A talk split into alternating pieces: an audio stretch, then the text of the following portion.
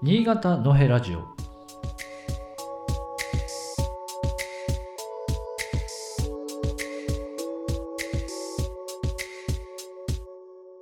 えー新潟のヘラジオ一年深夜です。えっ、と、今日はですね、えっ、と、缶詰の缶、あの、画像を入れました。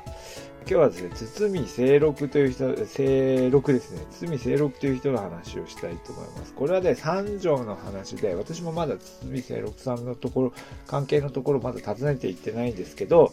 いろいろ調べたところでお話ししたいと思います。この間、あの、北越植民者の話をしましたけども、まあ、もうちょっと後になってからですね、えっ、と、新潟から北海道を渡った人たちの話の中で、堤清六さんっていうのはよく出てくる方です。ただ、どうなんでしょうね。三条の人たちの間では知られているかもしれませんけど、新潟県全体で言うとそんなにみんな知らないと思います。やっぱり北海道に渡った人っていう感じですかね。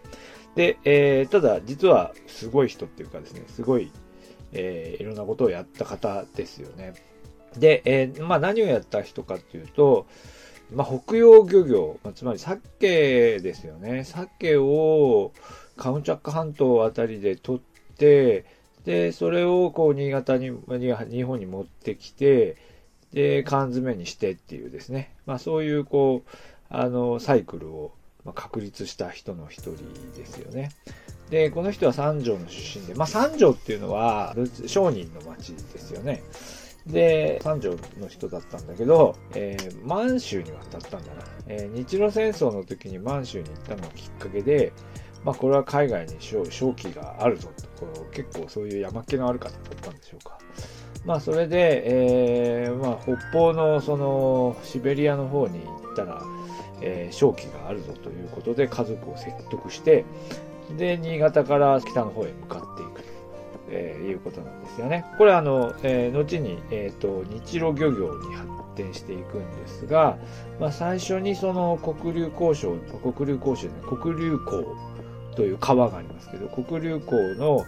え下流で、えー、ブロンゲというところなんだけど、そこで、えっ、ー、と、平塚常次郎というですね、もう一人の日露創業者ですね。まあ、この二人で鮭の買い付けをしまして、まあ、その頃多分鮭ほとんど、まあ、手つかずで無尽蔵の鮭が取れたってことですね。それを見つけてなのかな。まあ、とにかくそこで鮭を買って商売すれば儲かるぞっていうことになった。で、で、これで、さらに、まあ、これで一回新潟に戻って、まあ、会社を新潟市内に作ったんだったと思いますが、で、まあ、会社を設立すると。まあ、これは明治39年、明治40年、この辺ですね。で、えー、で、カムチャック半島まで行くんですね。で、カムチャック半島まで行って、まあ、大量に鮭を買い付けて、で、それを北海道に持ってきて、まあ、函館で売りさばくみたいな。まあ、だから、魚を自分で取るわけじゃないですよね。だから、商社ですよね。で、函館で、えー、売るという、そういうこうサイクルを、えー、作って、まあ、まあ、も大儲けするということですね。で、この後ですね、えー、まあ、それが明治40年とかその辺で、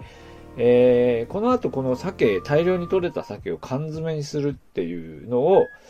まあ、やり始める。んですよね。どこの、どこの技術って入れたのか、ちょっとそこはわかりませんが、まあ、缶詰工場を作りまして、えー、まあ、鮭を缶缶詰にして、まあね、大量にとっても結局その鮭の保存の方法が問題になりますのでね、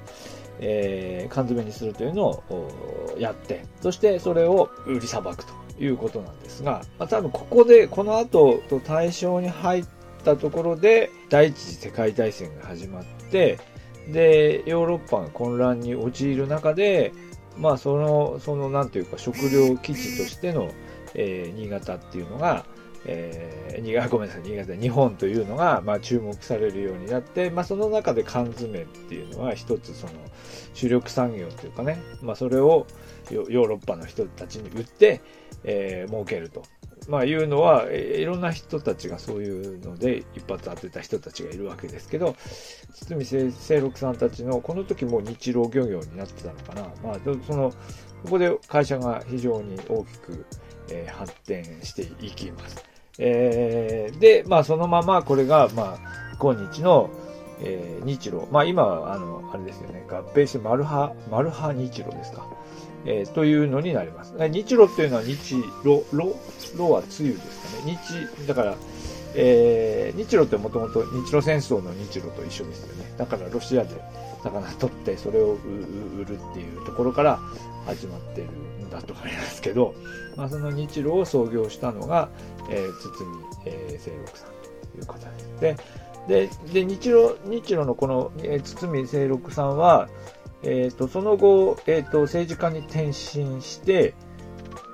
せあの、代議士になるんですけど、で、多分、会社の方は、その相棒の平塚さんが引き継ぐのかな。まあ、ちょっとわかりませんが、まあ、ちょっと多分一線からそう引いて政治活動に入っていくんですよね。で、えー、なんですが、えっ、ー、と、昭和の初期、昭和6年って書いてますね。え、昭和6年で52歳で亡くなっています。ね、まあ、こういう方が実は三条出身の方がいて、あの、日本海側の、その東北の町から、えっ、ー、と、魚を、漁業をやるために北海道を渡った人っていうのはね、結構、あの、事業者以外にはね、いわゆるその、え漁師として行った人も結構いるわけですけど、まあ、こういう、こう、詳細を発揮した人も実は新潟から出ているとということです。で、この、と堤清六さんの成果とか、あと、えっ、ー、と、なんだ、胸像みたいなのも確かあったと思いますが、あの、三条の、三条市のえー、街中に、えー、ある。そうです。まだね、見に行ったことないんです。まあ、今度三条行った時にちょっと寄ってみようかなというふうに思っています。新潟のへラジオ